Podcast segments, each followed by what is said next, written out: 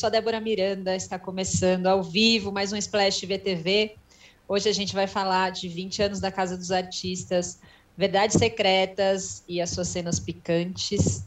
Temos as perguntas dos ouvintes, mas antes eu vou conversar com a Yas, Fiorello, que vai contar para a gente o que está bombando hoje em Splash. Oi, Yas, engasguei no seu Oi. nome hoje.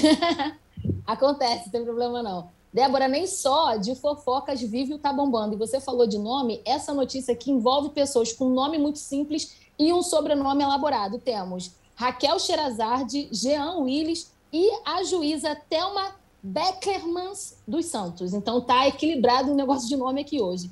A juíza acabou de conceder uma antecipação de tutela no processo que a Raquel move contra o Jean Willis. Ela determinou que o Twitter apague a publicação feita pelo Jean no prazo de cinco dias, sob pena de multa diária de 5 mil reais, limitado ao valor de 20 mil reais. E aí, o tweet do, jo, do Jean, ele atribuiu a ela ofensas, inclusive prática de racismo. E aí o pessoal do UOL procurou tanto a Raquel quanto o Jean e o pessoal do Twitter, e as declarações do André, que é o advogado da Raquel, foi o seguinte: pode acontecer ou não uma conciliação, mas acredito que não vai ocorrer, porque a Raquel não tem interesse em fazer acordo com o Jean depois dos ataques que ele fez. E o Lucas Mourão, que é o advogado do Jean Willis, disse que eles não foram citados desse processo e nem intimados da decisão, de modo que não temos o que dizer no momento. Vamos esperar para ver o desenrolar. O Twitter ainda não se manifestou, mas qualquer novidade pode deixar que eu venha aqui e conto para vocês. Obrigadão, Yas. Vamos ficar atenta aos próximos, aos próximos passos dessa história. Bom, agora Bora para o nosso papo de TV. Estou aqui com os meus queridos Aline Ramos. Olá. Cristina Padiglione. Olá, alô, alô, todos. Os meus queridos, não, eu devia ter dito as minhas queridas, pois Chico Barney, pessoal, se ausentou. Internet caiu, não sei. Eu sei que vocês vão perguntar no chat, a quem interessa calar Chico Barney, não sabemos. Mas fato é, Chico Barney não está entre nós. Porém, temos um convidado especialíssimo hoje, Supla. E aí, Débora, tudo bem com você? Satisfação. Tudo, bem, Supla. Obrigada de tudo ter bem. aceitado o nosso convite, obrigada de ter topado participar Prazer. com a gente. A Aline e a Cristina dando um salve. O Chico Barney, ele tá com medo. He's in the bathroom. Ficou com tanto medo de falar comigo, you know? E aí ele, foi, ele tá no banheiro, é por isso. No, he's scared. Tô brincando. Chico, se você puder entrar aí no, no nosso chat aí, seja bem-vindo aí, né? Tá? Chico, Mesmo manda perguntas pelo chat. É, isso. Tudo bem. All right. Gostei, um participação pelo chat. oh, Bom, se vocês estão assistindo pelo YouTube, no nosso canal de Splash, por favor, curtam esse vídeo. Hum. Se você está ouvindo em alguma plataforma de podcast, siga a playlist de Splash para receber notificação sempre que houver um programa novo. Bom, Supla, welcome, Sim. como eu já falei Obrigado. aqui. Obrigado. é, eu queria começar te perguntando sobre seu sucesso nas redes. Nessa de responder ah, as perguntas da galera, eu acho que você, me corrija se eu estiver errada, mas a sensação que eu tenho é de que você conseguiu atrair um público novo, né, para o seu perfil, para sua carreira, uma galera que não necessariamente yes. te conhecia antes. Fala um pouquinho como Sim. tem sido isso. Pô, é verdade, a verdade é que existe um mundo que as pessoas ah, na internet que muita gente não conhece, né? Por exemplo, ontem eu fui numa rádio, não vou nem citar o nome da rádio e tal, e falei: "Você conhece o Matuê?" Não, nem sabia quem era o Matuê. Então, sabe, é uma coisa tudo bem, que vai de Spotify, sabe, é uma coisa, mas é uma coisa que está muito na molecada também. Então é, é, um outro mundo que ocorre. E muitas dessas pessoas que ocorrem na internet, eu sinto também não querem nem fazer parte muito até de, do mainstream no sentido de televisão e tal. Outros querem e tal. Mas para mim, eu não, nunca, eu sempre quis ficar um pouco mais na mais escondido. Eu sempre gostei mais do mistério, apesar de ter feito o primeiro reality show do Brasil, ter participado, depois ter feito o Papito e tal. Eu sempre gostei um pouco do mistério. Tudo bem, você vê como artista assim, mas a minha vida pessoal eu sempre mantive ela mais misteriosa um pouco, mesmo sendo filhos de filho de gente famosa e tal, de político e tal, né? Sempre mantive isso daí. Agora, quando começou a pandemia, eu falei, meu, vou ter que fazer alguma coisa, né? Porque o meu meu negócio é fazer show, you know, sou músico, quero tocar e não posso fazer show. Então, eu tenho um estúdio em casa, inclusive até a nossa entrevista, onde eu respondo as perguntas, é praticamente sempre nesse mesmo local onde eu estou falando com você agora, né? E, e aí eu falei, ok, eu tenho que começar a me reinventar de alguma forma. Aí eu comecei a fazer entrevistas, como vocês fazem também com músicos, pessoas que eu gosto e tal, e a tocar. E aí deu uma explosão que foi quando eu fiz um clipe em Cubatão, a música chamava Kung Fu on You, e eu estava explicando para a pessoa, ao secretário de Cultura, uh, o repórter, como é que se fazia a dança do Kung Fu on You. Don't make me use, don't make me use, don't make me use, Kung Fu on You. e aí eu quase acertei a cara dele, isso foi top Twitter, é lógico que eu não acertei, tudo uma brincadeira. E aí, é... e aí não parou mais, eu fui lançando singles e singles do álbum Supla Ego, que por sinal a galera toda aí comentou, eu tenho só a agradecer. E nessas, falei, vamos abrir uma caixinha de perguntas. E abrindo essa caixinha de perguntas, eu me lembro que a primeira pergunta que, que era sobre o meu álbum, sobre o álbum Supla Ego, era sobre como é que eu espetava o cabelo. Aí eu falei, olha, eu bato uma e pego o negócio e coloco no cabelo. Bom, aí abriu a porteira da loucura.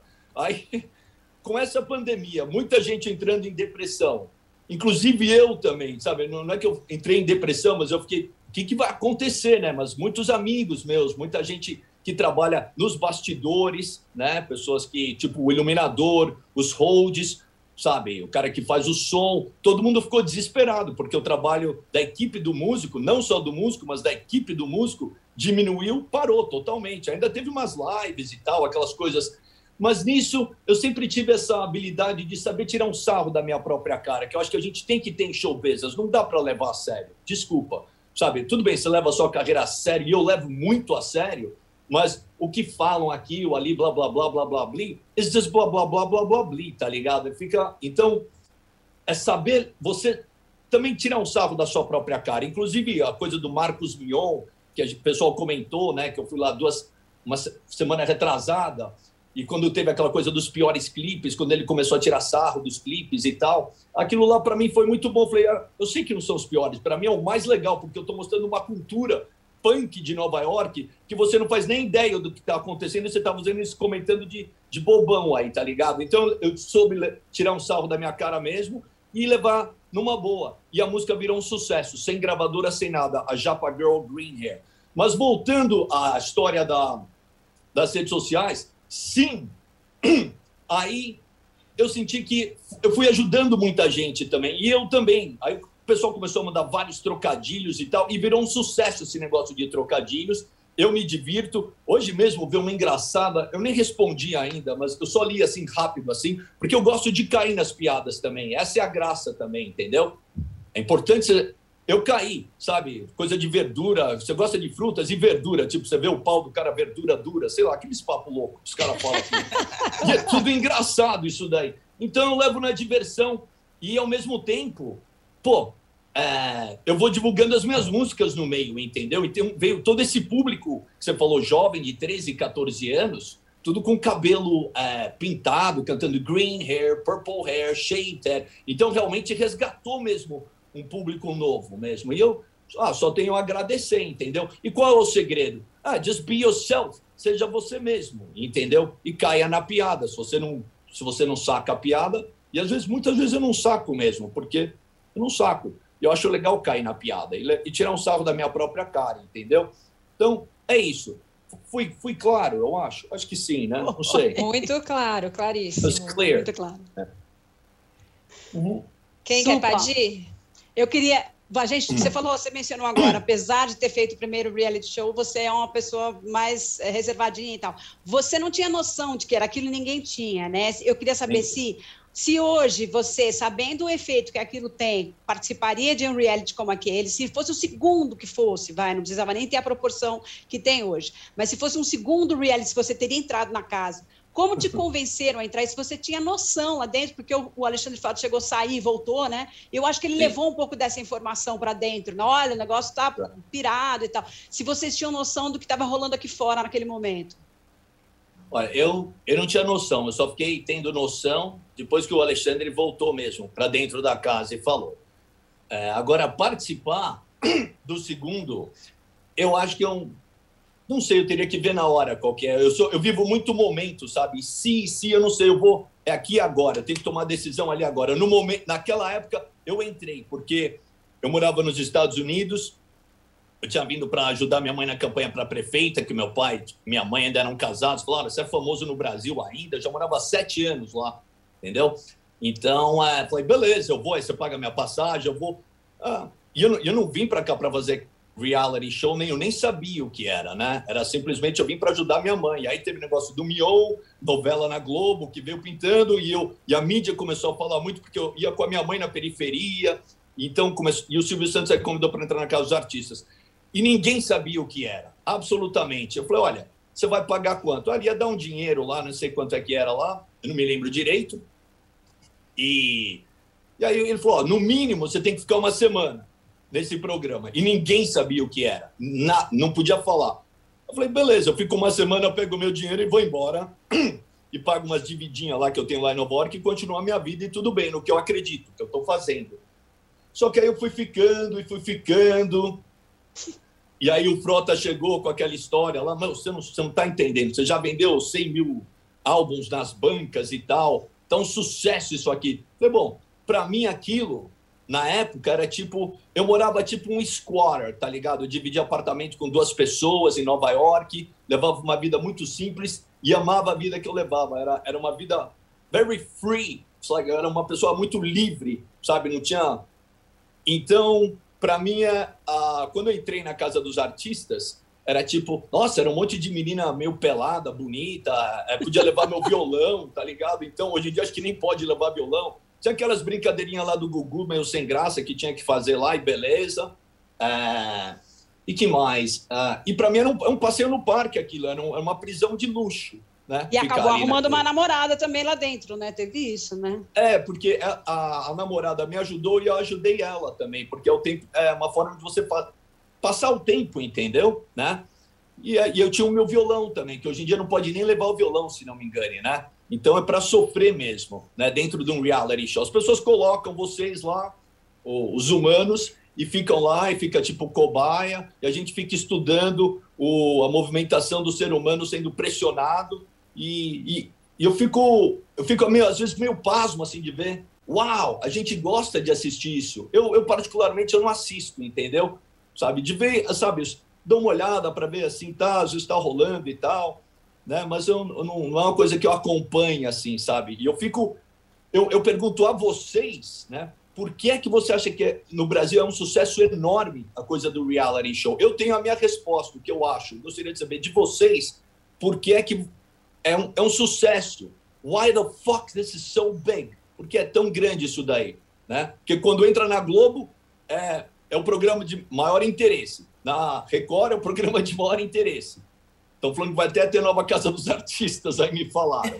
Então, eu pergunto, porque, aliás, eu vou até dar minha opinião aqui, eu acho. Eu acho que as pessoas gostam de ver o comportamento das outras meio passando mal, entendeu? Ver como é que reage, né? Porque você não está numa situação normal ali, né? Você está confinado e ficam criando coisas para ficar louco. Outra coisa, na minha opinião, é que a gente está passando numa passando essa crise na pandemia, olha o desemprego como é que ficou, né? Já é difícil você arrumar um emprego né? Então, as pessoas meio que quase se submetem a, a entrar nesse programa e se exporem, né? E dentro dessa exposição, o que, que pode acontecer comigo? I can be a fucking millionaire. Eu posso sair um milionário. Quem que era a Juliette? Quem que era o Vigor? Tem o talento dele, sei lá, daquilo, disso, entendeu? Mas tem as suas posições e consegue se comportar dentro daquele tempo ali. Então, sabe, a minha opinião é que já as, já é tão difícil você ter uma oportunidade, né? Então ali pode aparecer uma oportunidade para você sair. Teve gente que saiu, virou um, um, um bom ator, uma boa atriz, né? Ou virou apresentadora de programa, sei lá o quê. Então, para mim, isso é nítido, né? Mas eu digo uma coisa para vocês. Eu gostaria que tivessem outras coisas que pudessem dar essa oportunidade para o cidadão, entendeu? Que ele pudesse sabe, ter, ter um, uma luz ali no sol, entendeu? No holofote, tá ligado? Do que ter que passar todo esse perrengue, né? E, mas não é assim a parada. Parece que o pessoal gosta de ver isso mesmo, né? Parece que tem um novo jogo coreano aí que chama Squeeze. Nossa, falando que é bem louco que tá vindo aí logo mais. Aí vamos ver quem que vai pegar, se é o Silvio Santos ou a Globo. chama Squeeze, me falaram. É, o, o Supla, mas assim, você deu uma visão atual do porquê que reality show faz sucesso. Mas por que, que você acha que há 20 anos atrás a Casa dos Artistas foi um estouro, assim, um fenômeno na sociedade?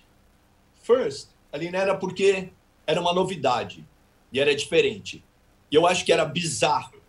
Eu conversando com o Silvio Santos é tipo impagável. É tipo, quando é que isso vai ocorrer? Sabe? É, sabe? Tudo bem. Sabe? Eu vinha de um de um total um background totalmente diferente da história dele, entendeu? Né? Então, só de ser rock, ele não escuta rock and roll, ele é totalmente outra história. Uma vez eu saí de carro num rolê com o Silvio Santos, ele estava mostrando o Julio Iglesias, umas marchas de carnaval, e eu mostrando um rock para ele no carro. Era outro, outra. Então, essa, isso pós que os artistas eu estou falando. Mas eu acho que era novidade e e apenas era um programa. Eu não tinha, sabe, nada a perder para entrar naquilo. Né? Ou então perder totalmente a sua carreira. Você vê, hoje em dia até entrou umas pessoas famosas no reality show e agora vão ter que reconstruir um pouco a carreira, né?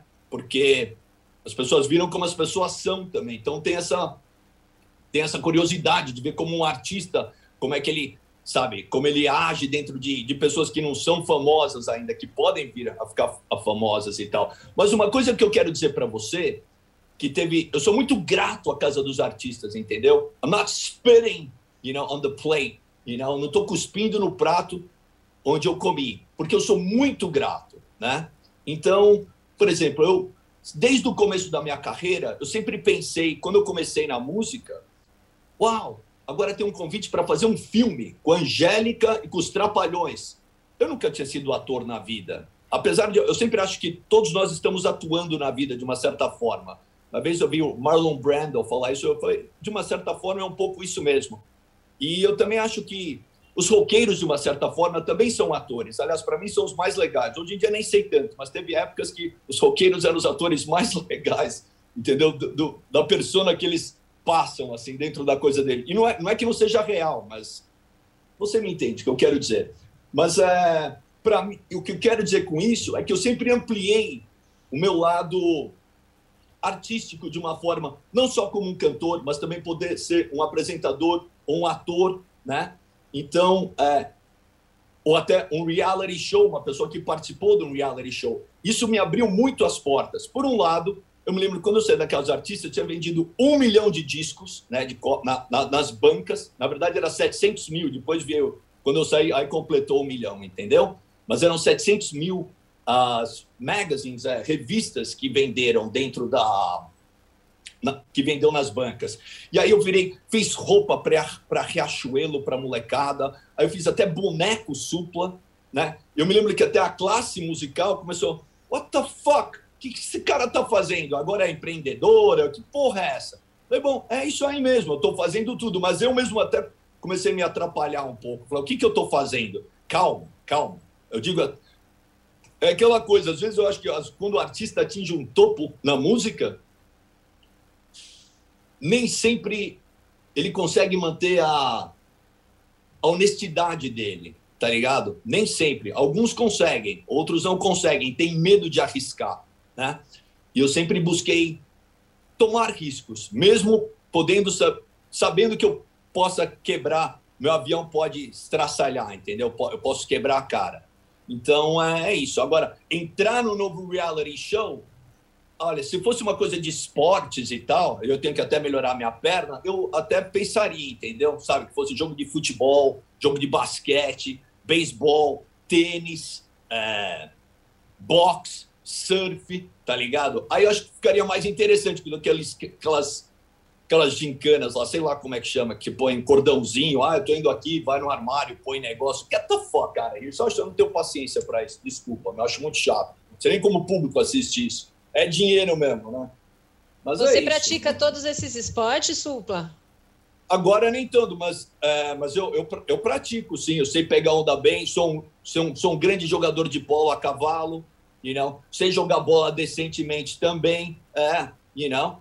né? Capoeira também, entendeu? Tudo isso eu joguei dentro da minha performance, todas essas coisas. It's not a fucking lie. É verdade isso, né? Ah, tá até que é no meu livro aqui, ó. Tá aqui de loucura. Aqui te mostro aqui, ó. É, porque isso aí sempre me inspirou para fazer as minhas my body language, meu, minha expressão corporal dentro dos shows, tá ligado? Né? Isso aí sempre me inspirou. Deixa eu ver se eu acho rapidinho aqui, só para você ver. Você está falando de box, né? Mas é. Acho que eu box, tem, box, box tem o pai também, né? Que traz um. Box tem já... o pai. É. Sim. Que já traz Está o hábito aqui, ó, do box. Olha os jornais aí, não sei se dá para ver, né? Mas aqui, o meu cabelo é castanho ainda. Tinha 16 para 17 anos. Eu não sei se consegue ver aí. Mas tudo bem. Então, os tá jornais. Tá dando para ver o cabelo. É, não, mas, é, mas tá aí, tá, não, tá, tá registrado no livro. O boxe é tipo, meu, a, a criança a criança grita e a mamãe não escuta no ringue, né? Então é bom ser bem treinado mesmo. E na época que eu lutei, não usava capacete e era luva 8 onças. Então é porrada na cara mesmo. Hoje em dia, valeu a experiência para mim, aprendi a focar a, a, a, na humildade, a respeitar o adversário, sabe? Nunca subestimar o adversário, né? E focar na vida também, né? E isso tudo, para mim, foi muito importante. Então, todos esses esportes, eu, eu uso. Cara, eu já fiz show em feira que eu entrava a cavalo, tá ligado? Empinando com o cavalo. O cara é louco, o que vai acontecer? É. E, e é isso, mas o, o, esporte sempre teve presente comigo, eu gosto muito. A capoeira também, então todas essas coisas que você vê em show, da minha movimentação, my body language, é, vem muito dos esportes, eu acho isso bacana, eu gosto disso, me inspire. E, e é uma, it's, it's the natural high, You know? Você fica louco é, sem precisar fumar maconha, sem fazer nada. Né? É isso aí, você fica louco sabe? Eu gosto de gosto depois de 30 minutos eu já estou viajando, correndo, sabe assim? Eu adoro isso. Supla, é, eu queria saber se você mantém alguma relação com alguma daquelas pessoas da Casa dos Artistas e o Carelli, que foi o diretor da primeira cátedra, né, da Casa do SBT, foi o primeiro reality é. de confinamento e tal, tá na Fazenda. Ele nunca convidou você para entrar na Fazenda? Como é que, como você reagiu? Eu acho hoje? que ele me convidou uma vez, porque uma vez eu fui lá e eu tinha que falar uns absurdos para um, a galera que estava lá confinada. E eu falei uns absurdos e foi muito engraçado. Eu não me lembro, precisava ver isso daí.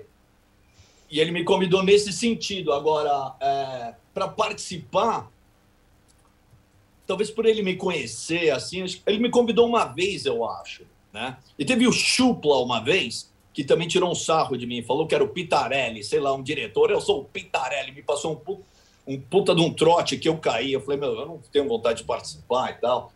Mas, Foi em 2018, é, né? Perdão? Foi em 2018. O, o trote? É, na Fazenda. Eu, ah, sim, sim. A, a, minha participação lá de ter ido lá e uns absurdos lá, né? Sim. sim. Foi, acho que foi isso, eu não me lembro. Mas participar, isso aí é, sabe, você tem que ver na hora. Eu pergunto a vocês, vocês participariam? Você não, participaria? eu não, não, eu não. Não? Mas eu não, eu não, não participaria não. Não, é uma aí, pergunta. Ah, mas, é uma, é. de repórter da Folha de São Paulo que comenta das porra do reality, vai participar. Você participaria? Teria esse colhão? Não. Não? Okay. É que eu acho que tem uma coisa que quanto mais você se aprofunda em reality show, mais certeza você tem que é melhor não entrar. Mas, está vendo? A galera toda adora assistir, ver. É isso aí, meu. A, a gente gosta de ver o, o, circo pegar fogo. É isso daí. Mas você, você mantém alguma relação com, com aquelas pessoas? Você conversa com a Bárbara? Zero? Sim, sim, sim. A Bárbara é até minha vizinha, que às vezes eu cruzo ela no, assim, na garagem falando, e tal. falando de Bárbara Paz, né? Só para a gente situar o pessoal que não conhecia Sim. o reality. É, que na época que era uma época... atriz que era uma atriz de teatro, mas as pessoas não tinham a dimensão, não conheciam. Ela acabou saindo de lá vencedora também, porque né, vocês dois, na verdade, eram vencedores e ficou com ela. Falaram, não, o Supla já é rico, ele não precisa disso. É. Fuck that shit. É. Esse, esse papo eu engoli a seco lá, mas tudo bem, não tem problema. Eu me lembro até fiquei com uma cara de mas... bunda quando falaram a, a vitória da Bárbara. Eu falei, mas pô, oh, ok, beleza, tudo bem, mas eu não posso reclamar, porque eu já tinha vendido vários álbuns e, nossa, e e eu saí de lá e ganhei bastante dinheiro também, sabe? Se for pensar uhum. dessa forma capitalista e tal, foi uma coisa boa. Como eu digo para você, desse lado empreendedor, assim, para mim foi uma coisa boa, entendeu? é, me abriu um campo que eu não, não tinha. Eu tinha essa visão, mas do jeito. Foi muito fácil, né? Quando as pessoas vêm todo mundo atrás de você desse jeito, né? Então, é outra forma. Mas, então, falando das pessoas, não, eu não converso, não. Assim, é nada contra nem nada, mas eu não mantenho relação, porque eu, cada um tem a sua vida, eu acho, né? A Bárbara é a pessoa que eu mais falo de vez em quando, entendeu? dou um alô, Bárbara, vou fazer um show, se ela vai uma peça, ela me dá um salve e tal né? A gente tem um respeito e tal. É, inclusive, até fiz o filme do Babenco, né? Ah, porque o Babenco, se não me engano, conheceu ela através do reality show. Então, eles me chamaram para fazer essa peça, para fazer essa cena no filme dele, né? Uhum, uhum. E, e aí e eu, eu contracenei com a Bárbara e o Babenco assistindo a, a cena. Então, mas não teve beijo, não teve beijo, só foi. Beleza. Era como se fosse William Defoe assistindo a cena, né? assim, no filme. Mas, é, deixa eu ver, o Frota, eu falei com ele, eu cruzei ele no... Na... No Danilo Gentili, eu fui, porque 20 anos de Casa dos Artistas, e eu fui. E ele falou: Frota vai vir, vai ter alguma treta? Não, nenhuma treta. Eu cruzei o Frota num programa que ele faz, sei lá onde, e ele foi educado comigo, eu fui lá. Né? Eu, Para mim, o, o Frota eu vejo como foi um companheiro de prisão de luxo sabe assim? Ele me ajudou, né? A ficar lá. E eu ajudei ele também. A gente fez até música junto, sei lá se era boa ou ruim, mas a gente fez, o tempo ia passando, tá ligado? Então, uh... mas os outros não, não, não falo, mas se eu, se eu ver assim, eu vou, lógico, cumprimento e não tem nenhum problema. E, e, de boa, mas sei lá, são outros mundos assim, né? Uhum. É um outro tipo de amizade, mas nada contra. E respeito todo mundo que queira se arriscar a entrar num reality show. Mas saiba, né, meu? Você pode sair, pode sair de lá bem ou bem mal, né? Tem essa. E pode, meu, tipo, mal mesmo, tá ligado? Vai precisar de psicólogo, alguma coisa. É treta, meu. É bem louco. Ó. Oh.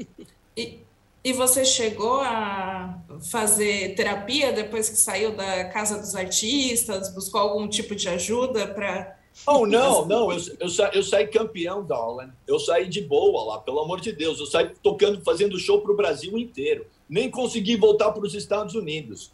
Né? Eu falei, ah, vou aproveitar todo esse sucesso e, e deitar e rolar, entendeu? E foi o que eu fiz. E foi o que eu fiz.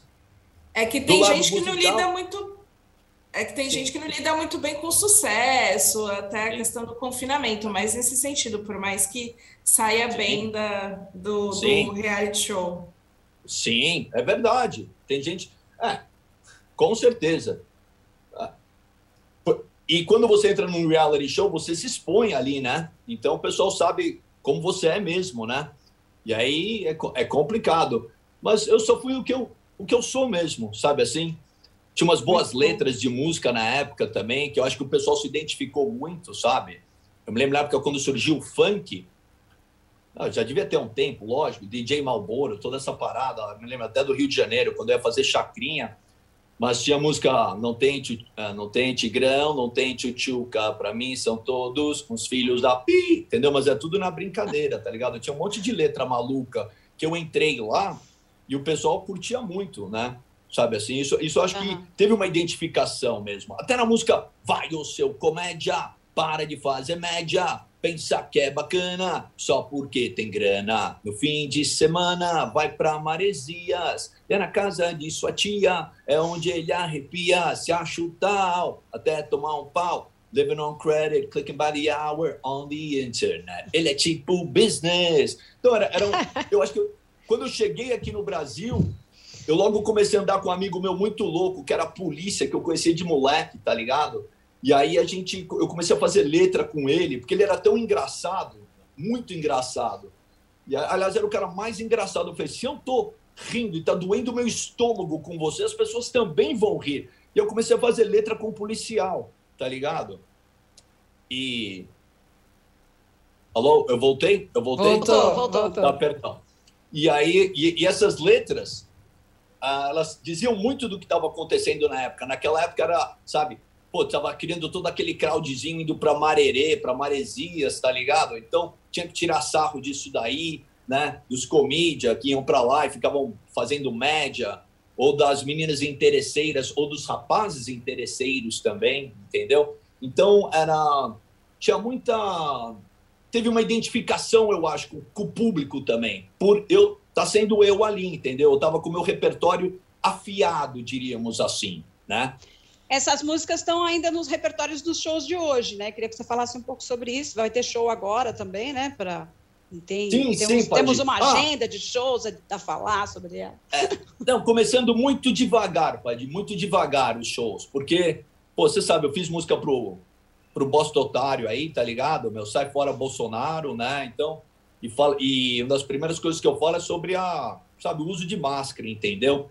Eu fico triste de ver. Se eu, eu, se eu fosse. Esse cara podia ter ganho a eleição, só que ele deixou passar na mão. Ele deixou passar. Se ele tivesse ido no hospital, nos hospitais, tá ligado? Meu, sabe, dar aquele gesto. Tô preocupado com as famílias que se deram mal. Tô falando, independentemente dele, dele ter essa mentalidade dele que eu não curto, entendeu?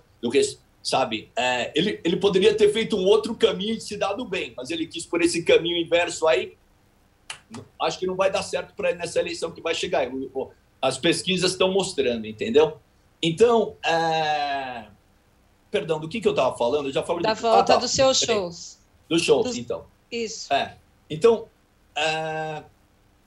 Tá devagarinho o... e tal, começando a voltar, é. né? Sim, sim, sim. É, respeitando o distanciamento social. Então, o primeiro show que eu vou fazer vai ser em Ribeirão Preto, no Hard Rock Café, que é dia 18 de novembro. E aí depois, meu primeiro show em São Paulo mesmo vai ser aqui no Áudio Clube, no Áudio Clube, uh, e vai ser um show diferente, né? Porque vai ter, uh, vai ser dia 17 de dezembro, numa sexta-feira, né? E vai ter o stand-up comedy com o Maurício Meirelles e o Daniel Zuckerman, uns 40 minutos que eles vão fazer ali uma loucura e tal, né? Logo em seguida tem o show do Brothers of Brasil, que sou eu e meu irmão, eu na bateria, eu e meu irmão debulhando violão, a gente cantando as músicas que a gente mais gosta e o público curte. E logo em seguida vem a minha banda quebrando tudo, tocando todos os sucessos. E em cada su eu toco umas dois, três, três músicas minhas e toco uns covers que me influenciaram ao longo da minha carreira. Então vai ser um show muito divertido. Os ingressos já estão à venda no Ticket 360 e na áudio. E vai que o primeiro lote já foi embora. Então, obrigado por eu dar esse espaço aqui. Estou falando para vocês aí e tal, né? Mas uh, mas é isso aí. E os shows, eu, lógico, eu canto algumas músicas, sim, com certeza, né? Desse álbum. Às vezes eu canto, eu canto essa aí mesmo, vai o seu comédia, para de fazer média, essa eu canto. Às vezes eu canto essa. Garota de Berlim tá nesse álbum com uma regravação, eu canto a versão Garota de Berlim atual, humano. Eu achei, achei particularmente incendiário Garota de Berlim no palco do Caldeirão, foi muito bom. Muito obrigado. Foi muito bom. Foi, foi muito, muito, bom. Eu mesmo. agradeço. Eu agradeço. Ele ainda falou, pô, você vai cantar um Billy Idol aqui para mim? Eu falei, eu canto, mas eu vou cantar Garota de Berlim, por favor, né, meu filho? Tá quem, quem quer ser outra pessoa? Alex não, eu tenho um grande respeito pelas pessoas que fazem os covers e, e, vivem até disso, entendeu? But who the fuck wants to be someone else? Get the fuck out of here. Quem quer ser outra pessoa? Nobody wants to be, you know? Tá ligado? Você quer ser você, ainda mais eu que tenho essa cabeça aberta, entendeu? As pessoas têm Gente, que entender isso. E eu amo sua tradução simultânea, all the time, assim. Nunca mais vou faz falar parte, reality show. Faz parte, faz parte do meu show isso, porque é o jeito é. que eu falo mesmo. Minha mãe fala, nossa, como você é cafona, meu filho, falando desse jeito. Posso ser como eu sou, mãe? Posso ser?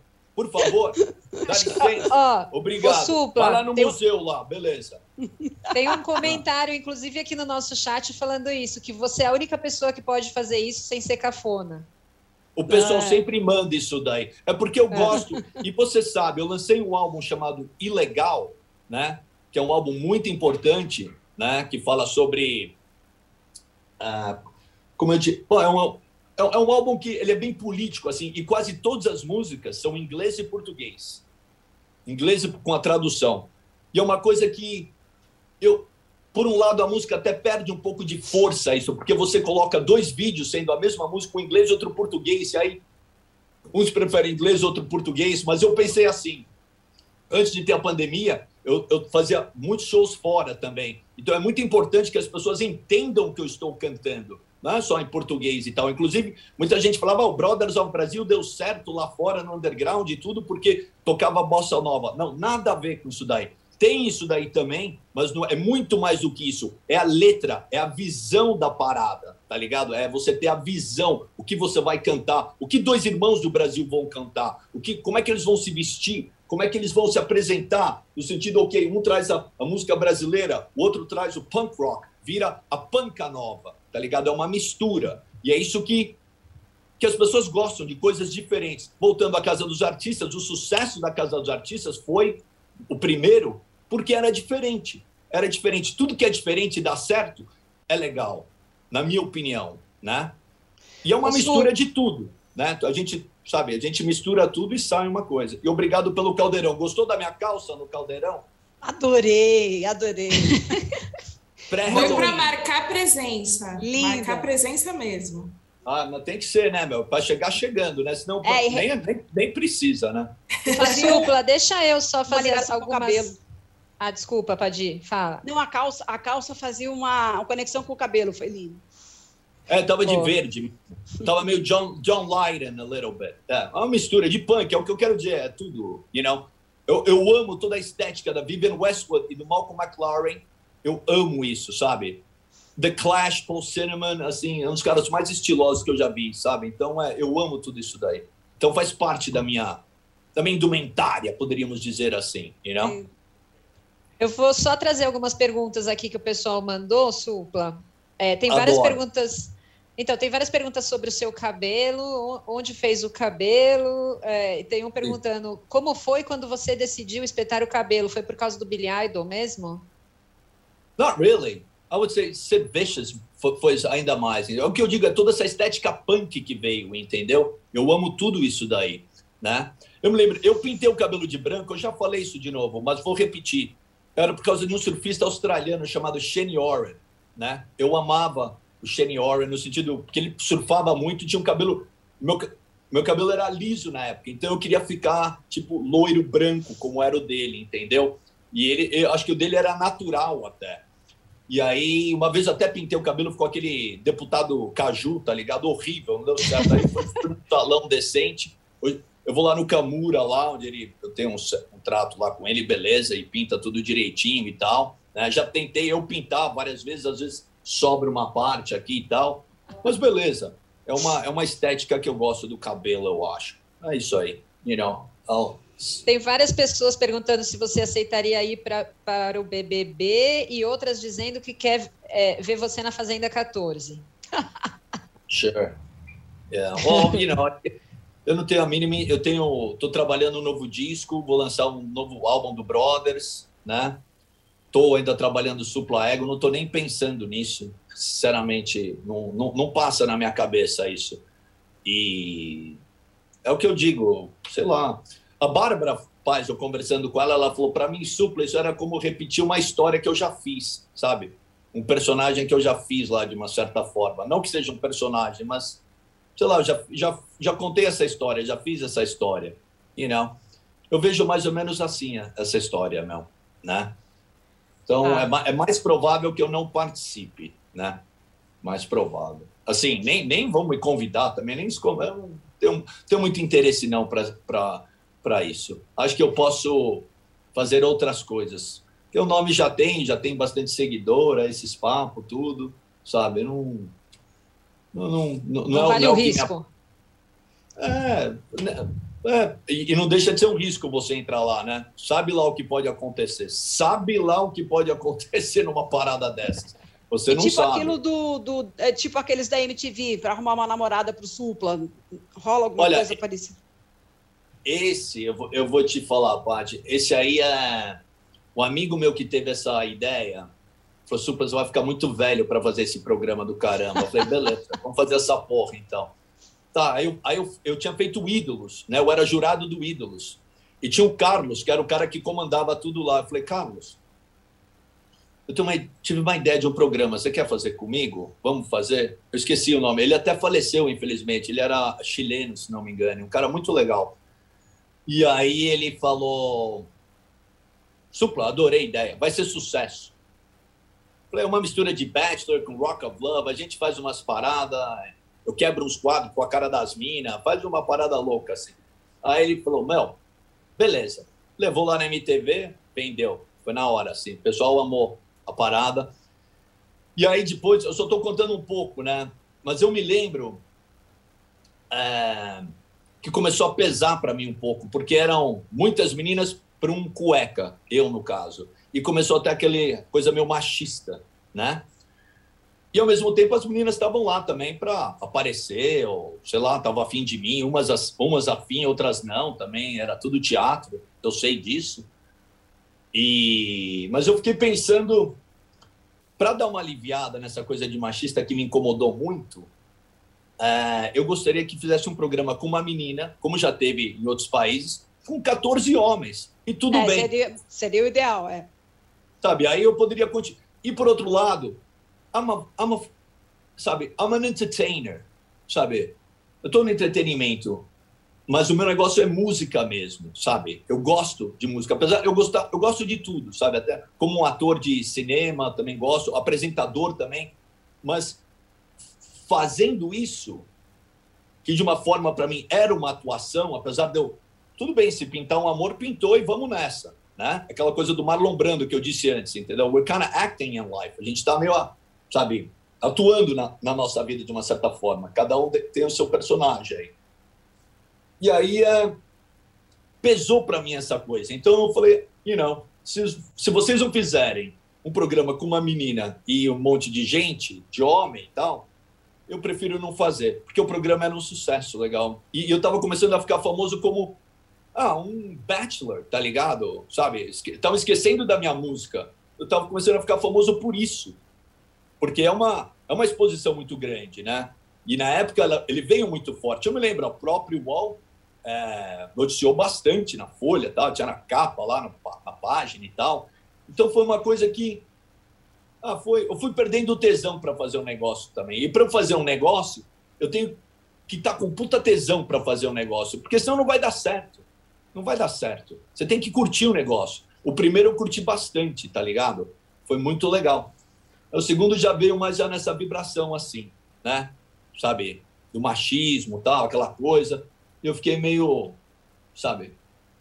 E, e, eu comecei a ficar famoso por isso. E eu, eu não sou isso, you know? Eu tenho uma namorada, eu, eu gosto da minha namorada, eu, sabe assim, eu, eu curto essa história. Mas ali eu tava de Elvis Presley, tá ligado? Girls, girls, girls e vamos beijando e beleza. O pessoal adorava, meu. O pessoal gostava, meu. Um puta absurdo, eu me lembro, cara. Um puta absurdo do caralho. Mas eu me diverti também. Eu me diverti, viu? Eu me diverti. Vocês estão todas convidadas para o meu show também, já estou falando, hein, tá? Ah, obrigada. Eu vou. Esse aqui é show. É. A, gente, a gente já está quase acabando aqui, mas é, tem muitas perguntas aqui no chat é, querendo saber se a sua visão política é mais próxima da do seu pai ou da sua mãe e perguntando também se, como seu pai, você gosta de racionais. Ah, eu gosto, eu gosto, eu gosto dos Racionais, eu gosto da, da pessoa do Mano Brown, acho que ele está fazendo um trabalho muito legal com o novo podcast dele. Ele é esperto, né? Ele não mostra a cara dele no podcast. That's, that's a good trick, man. That's a fucking good trick. E, eu vou te falar, eu ia fazer um podcast, mas tem, tem mais podcast do que barata, tem mais podcast do que corintiano andando por aí, é muito podcast. Então, é porque eu pensei, porque um dos caras que eu queria entrevistar era o, o, o Holiday, tá ligado? Por causa das ele colocações que ele faz. É, então. Eu porque acho legal você conversar com pessoas que pensam totalmente diferente de você, e aí que sai o bacana. Né? Também é legal, tudo bem, a pessoa que, que pensa que nem eu também é uma coisa que pode ser uma coisa bacana também da entrevista, mas é. E ele entrevistou, eu, ach, eu achei interessante isso, assim. Então, é, eu acho que você também dá uma escondida, assim, quando você não mostra o seu rosto, só fica a conversa. De repente, depois ele coloca tudo no YouTube, porque deve estar filmando cara a cara, né? E é mais uma coisa também, mas foi, foi uma sacada boa isso daí.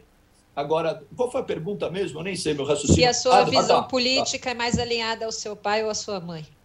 Né, de nenhum dos dois, ela é mais alinhada à minha. Se eu fosse algum político, eu iria na minha, na minha visão, entendeu? Porque eu, eu realmente não estou preocupado se é do PT ou se é PS, sei lá o quê, tá ligado? Eu acho importante o que vai fazer para funcionar para a porra da sociedade. entendeu? Se você fosse fazer um cargo político ou qualquer coisa, você tem que ir o que vai ser o melhor para a sociedade. Eu sei que é muito difícil, imagina, sabe, você entrar numa história dessa e tal. Eu estou falando isso porque teve papo, Luciana Mônica Bergman falando coisa de política para mim, entendeu? É, e, toda eleição sempre surge uns negócios desse de querer ser político e tal. Mas é, eu, penso, eu penso dessa forma, assim, a gente tem que focar no que é melhor para a cidade de São Paulo, onde eu moro, entendeu? Eu moro no centro, pô, o surreal virando normal, sabe? Já faz tempo já, né? Tipo, você anda na rua, você bate nas pessoas andando tão largadas, você não sabe se está morto ou vivo, e tá normal isso. Isso não é normal. Isso não é normal. Se você tem um pouco de humanidade dentro do seu coração, that's not fucking normal. That's fucked up, dude. É, é zoado demais isso daí. Vergonha alheia. Então, a, é, a gente tinha que fazer de uma forma. Fico muito triste de ver o país assim dividido, assim, dividido numas, né? Tá bem. Acho que tá bem na minoria ali do outro lado, ali hoje, agora, né? Mas Uh, eu penso dessa forma, não é nem meu pai nem minha mãe. Apesar de eu apoiar totalmente o plano de renda mínima. Eu acho que é uma. Meu pai estudou muito, muito para chegar a essa determinação desse plano. Não foi, ah, tive essa ideia e sei lá o quê, não, vamos lá fazer. Não, não foi isso. É estudou muito tempo, né? ele é doutor nisso, sabe, economista. Eu não sou economista, mas é, eu vejo a dedicação que ele tem. Eu sabe? Eu, nesse sentido, apoiaria bem. E minha mãe, cara, pode falar o que quiser da minha mãe quando ela saiu dali e tal, mas, cara, ela fez uma prefeitura muito boa, tá ligado? Eu vejo, até hoje, vem gente falar para mim sobre as coisas que ela fez, sabe, na periferia do céu, né, do bilhete único, dos corredores, né? Então, sabe, eu acho que ela, sabe, apreciando assim, sabe, pode ter acertado em algumas em muitas coisas, talvez errado aqui e ali, como meu pai também, como todos somos humanos e tal, mas eu, eu sou eu, entendeu? Eu seguiria o meu caminho nas coisas que eu acredito para fazer, tentar fazer uma sociedade melhor, né? mais justa dentro desse país, né? É um país racista do caralho, tá ligado? É, imagina, todo dia um moleque que é um rapaz negro, ele acorda de manhã, já sabe que pode tomar uma invertida ali, sabe? Só saindo da casa dele já pode tomar uma invertida, né? Ou, beleza, pessoa vai no shopping center ou qualquer coisa, uma pessoa negra, já vai o segurança olhando por trás, ver se o cara não vai enfiar nada no, no bolso dele, no casaco dele ou qualquer coisa. Essa é a realidade. Não, não sou eu que estou inventando, vocês sabem muito bem de tudo isso. Então tinha que, sei lá, eu, eu, eu, eu sou eu, entendeu? Eu, eu, eu buscaria coisas que eu acho importantes para a sociedade, para melhorar a nossa sociedade. Né? Já que você está perguntando nesses termos, ou eu mesmo me colocando nesses, nesse termo assim, entendeu? Como isso, né? Mas é, mas é isso, cara. Não mais é isso aí. No mais é tentar ficar na positividade aí, né? Mesmo quando os momentos são os mais difíceis, né? Boa. Bom, Perdão, gente. É. Então, Nosso tempo ó, já já está esgotando. Eu queria agradecer tá. muito, muito, Supla. Desculpa, eu te interrompi. Você quer, quer concluir, falar mais alguma coisa? Fica à vontade. Não, aqui entrou um telefonema aqui e, ah, tá. e, eu, e eu, apaguei. Eu, não, só vou lembrar, vocês estão todos convidados para o meu show 17 de dezembro na Audi, show do Brothers of Brasil, com a minha banda também logo depois, e vai ter o stand-up comedy antes de tudo, e vai ser muito legal. Então é isso, eu que agradeço o espaço e o tempo. Thank you very much, I appreciate it. You muito, know? muito obrigada. E, bom, vamos mudar de canal rapidinho? Obrigada, Supla, muito obrigada. Valeu, Padre. Um salve para você. Sozinho. All right. Pássaros chapados, indomáveis, pássaros chapados, são amáveis. Um beijo para vocês, tá bom? Beijo. Valeu, Aline, que não apareceu beijo. aí. Já foi, Aline? Acho que já foi, então tá bom. Valeu, Débora. Um beijo. e um beijo na bunda do Barney, que não apareceu. Tá bom? Um beijo. Love you guys. Peace. Rock and roll. Come on, kids.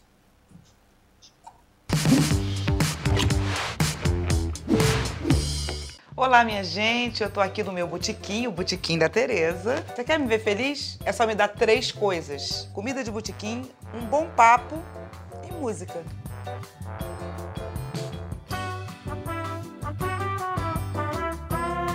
Vou conversar com tanta gente incrível: Martinho da Vila, Criolo, Zezé Mota, Samantha Schmutz, Paulo Vieira,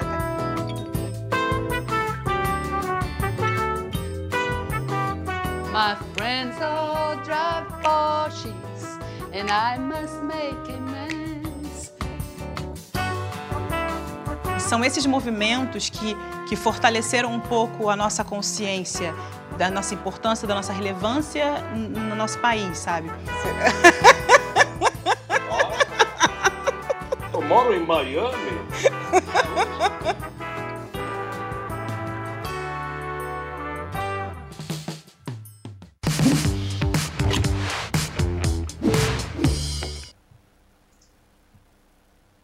Bom, estamos de volta. Papo bom é assim, né, gente? Dura o programa inteiro.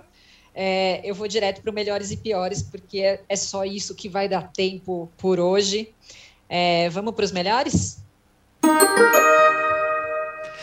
Aline, vai lá, arrasa.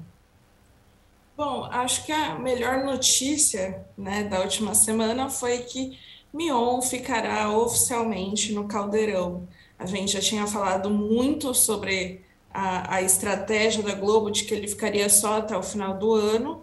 Só que eu acho que com o barulho né, das redes sociais, mais uma vez a Globo nos ouviu e efetivou o Mion aos sábados. Então acho que é uma boa notícia porque é um programa que está dando certo e que a gente não quer parar de ver. Então acho que foi o melhor aí. Padi. Vou votar com a relatora, como diria Chico Barney, em homenagem a ele, vou usar essa frase. É, porque até comentei isso, fiz um texto sobre isso, mas até bem pouco tempo atrás, a Globo resistia muito em alterar planos de uma maneira tão rápida, né? E ela tem sabido ouvir aí a, a o, o, o, o, efeito, o eco das redes sociais, a força que esse menino tem de engajamento, de, de se comunicar, e a, a, a, probabilidade sempre muito pequena né, de, de ter um sucesso, uma química como ele encontrou nesse horário, com esse programa, com esse público, quer dizer, qual era o risco de não encontrarem tudo isso numa outra alternativa? Era grande, assim, então tem que aproveitar. Quando a coisa dá certo e funciona, tem que aproveitar e se render a isso. Então, parabéns à Globo e parabéns a nós que ficamos com o Mionzinho nas tardes de sábado. Bom, eu concordo muito com vocês, também acho. Até, até é, gosto do Mion na tarde de sábado, mas até mais do que isso, acho que é isso que a Padir falou, né? Acho que é importante a Globo tá, tá com esse olhar do público, de todo mundo tá gostando, não vamos mexer nisso, enfim, acho que foi uma, uma decisão de fato bem legal, assim, é, ouvir um pouco a repercussão, né, de quem de fato está lá assistindo. É, mas eu queria também, só aproveitando, destacar é, a temporada nova de Sex Education, que é uma série da Netflix, é, eu, eu, toda vez que eu assisto essa série, eu fico muito impressionada com o tanto que ela é tudo ao mesmo tempo agora, inteligente, ousada, é, didática, engraçada, é muito engraçada em alguns momentos, é, fala de assuntos tão importantes e tão, às vezes, graves, né, como assédio e tudo mais, de uma forma leve, inteligente, enfim, eu acho uma série surreal. Então, eu quero destacar também aqui como o meu melhor da semana. É, vamos para os piores?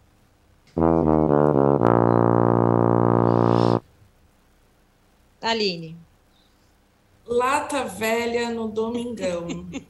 é, não, não, tem como. Acho que é, o domingão está indo para um caminho assim que a gente acha que vai melhorar e não melhora, e aí volta para o passado isso está ficando um, pouquinho difícil de, de engolir, assim. Eu sei que ah, o quadro Lata Velha já fez muito sucesso, é, muito, é uma proposta legal, só que a gente está no momento que o Domingão precisa de coisas novas, precisa ter um novo programa e não algo que pegou do sábado, jogou para o domingo e só confunde ainda mais a cabeça do telespectador, inclusive a do Hulk que está o tempo todo ainda não conseguiu se acostumar com o Domingão e está sempre falando que ele está no caldeirão.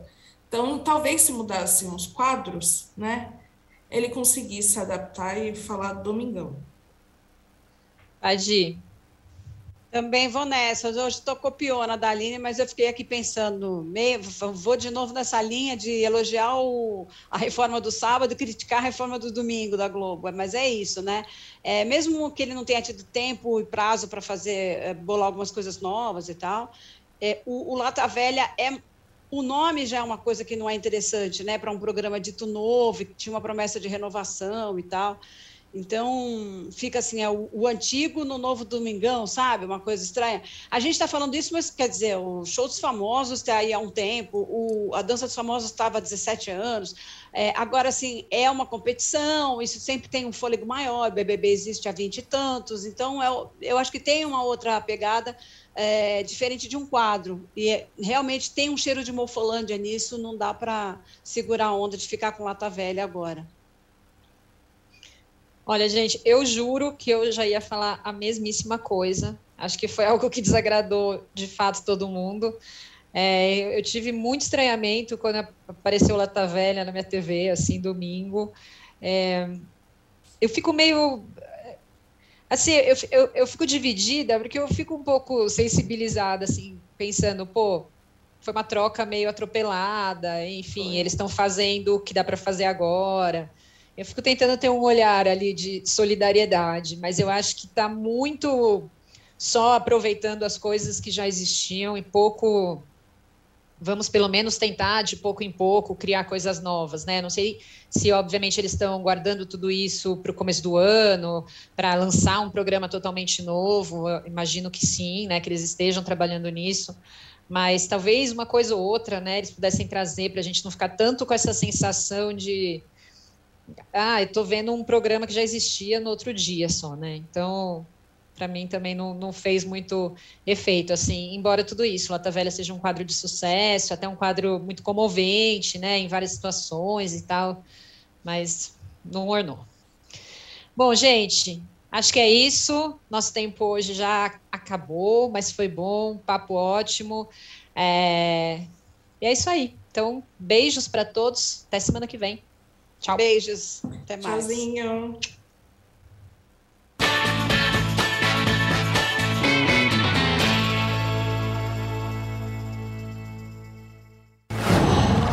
Qual?